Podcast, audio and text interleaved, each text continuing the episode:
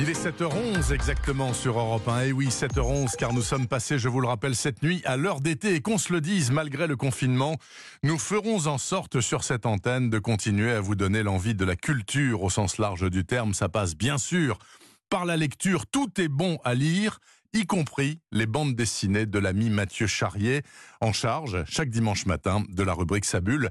Mathieu, bonjour. Bonjour Bernard, bonjour à tous. Mathieu, aujourd'hui, vous voulez nous plonger dans la mafia italienne, ce qui est toujours un excellent thème. Oui, avec La peau de l'ours, tome 2. Imaginez, on est dans la campagne italienne, Andrea va assister à une scène d'horreur, véritablement.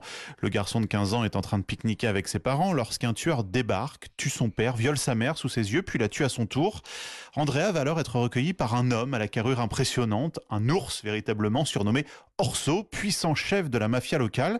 il va devenir, Andrea, son bras droit, vivre au sein de son foyer, mais, et c'est tout le problème, développer en parallèle son amour pour un autre homme de la famille, de la famiglia. Mhm. Alors on retrouve l'univers du premier tome, même si les deux histoires sont très distinctes, un univers sombre dans l'Italie des années 30, dessins magnifiques d'Oriol et scénarios de Zidro avec ce personnage d'Andrea, donc, qui semble un peu subir sa vie. Je savais que j'avais un personnage de faible, c'est-à-dire que j'avais un, un, héros, entre guillemets, un narrateur qui est faible, qui se laisse emporter parce qu'il est adolescent. Je ne suis pas un scénariste euh, assez intelligent que pour euh, établir des plans, des structures et tout ça, je n'y arrive pas. C'est du domaine du scénario instinctif j'avance, j'avance, j'avance, je reviens en arrière, je corrige, j'avance, j'avance, j'avance.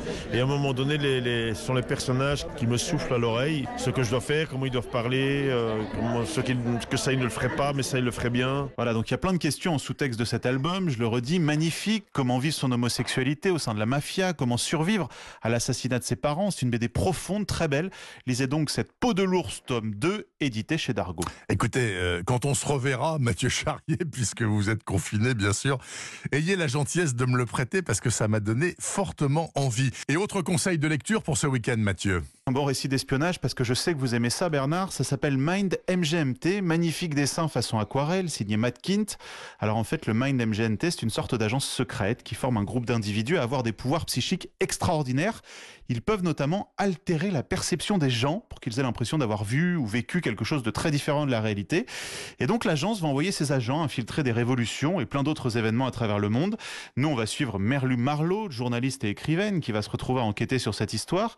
Donc, on est dans le thriller psychologique, un roman graphique qui a été publié aux États-Unis entre 2012 et 2015 et qui arrive enfin en France. Et vraiment, si vous aimez ce genre de BD d'espionnage, très beau dessin, foncez. Ça s'appelle donc Mind MGNT, Mind M-I-N-D, et c'est publié chez Toussaint L'Ouverture. Et Mind, bien entendu, je me permets de traduire, ça veut dire l'esprit.